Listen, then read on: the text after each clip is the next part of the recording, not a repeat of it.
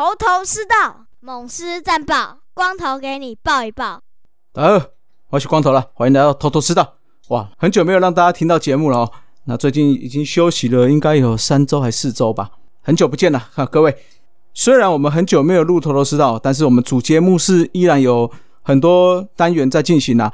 除了最近大家有听到的师母的访问嘛，那接下来的话就是各队的季后检讨啦。那我们会请各单口节目的主持人来进行季后的检讨。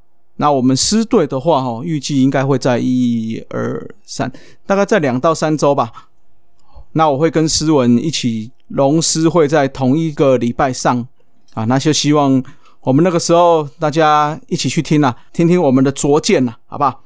季后了也没有什么消息，不过我们球员也是有点事情在做了。安可回到建兴国中啊，这个是他母校哦，拿去去做传承的动作了。那另外胡志伟跟林黛安有到金城国中去指导棒球队哦，所以我们的球员除了在季末有一些训练之外，那对他们自己的母校也有做相当的回馈啦。所以其实球员除了训练之外，也是马不停蹄在做一些公益活动啦。啊，那另外还有一些消息啦，就是我们的泰安呐有特别有讲到哦，在季末要全力的满足教练团的需求，所以。已经端合约喽，要留下罗昂跟布雷克了。那另外的话，我们的教练团也有做一些异动。目前已经确定的就是，投手教练跟打击教练不会续约。投手教练的话，就会有原本的一军牛棚投手教练罗锦龙接任啦。那打击教练这些部分，就等后续球团会再公布喽。好，那另外的话，大家比较比较关心的球员的话，应该就是高国庆跟潘威伦啦。那目前的话，他们两个仍然有意愿要继续打下去哦，所以就看泰安怎么去跟他们谈了。哦，那虽然我知道，哎，有一些私迷对高国庆继续打有一些维持的，不过哈，我是觉得啦，跟以前的看法是一样哦，就希望我们这些年轻小将，不管是中生代或新生代，要自己要努力接上啊，不管是守备或打击方面啊。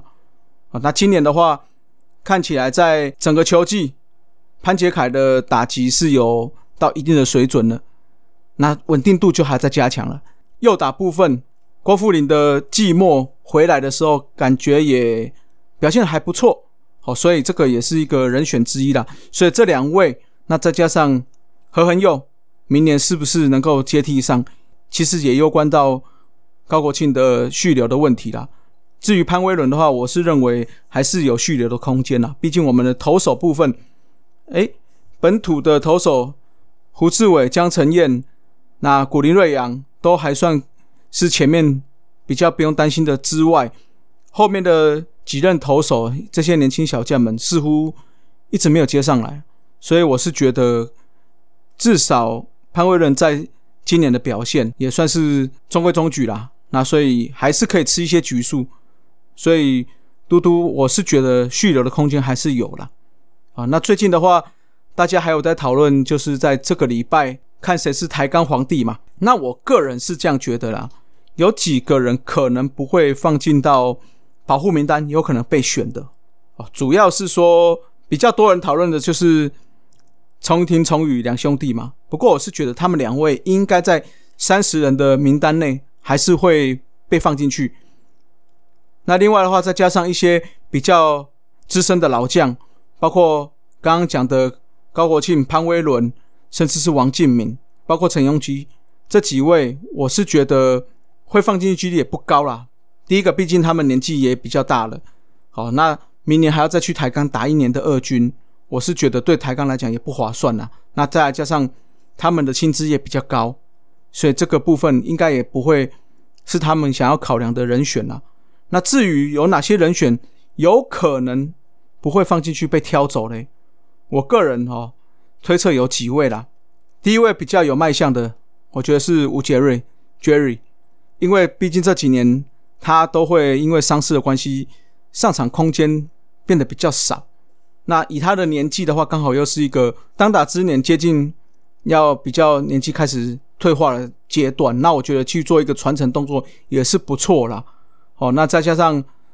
他的打击稳定度也很足够，所以我觉得 Jerry 是个人选啊。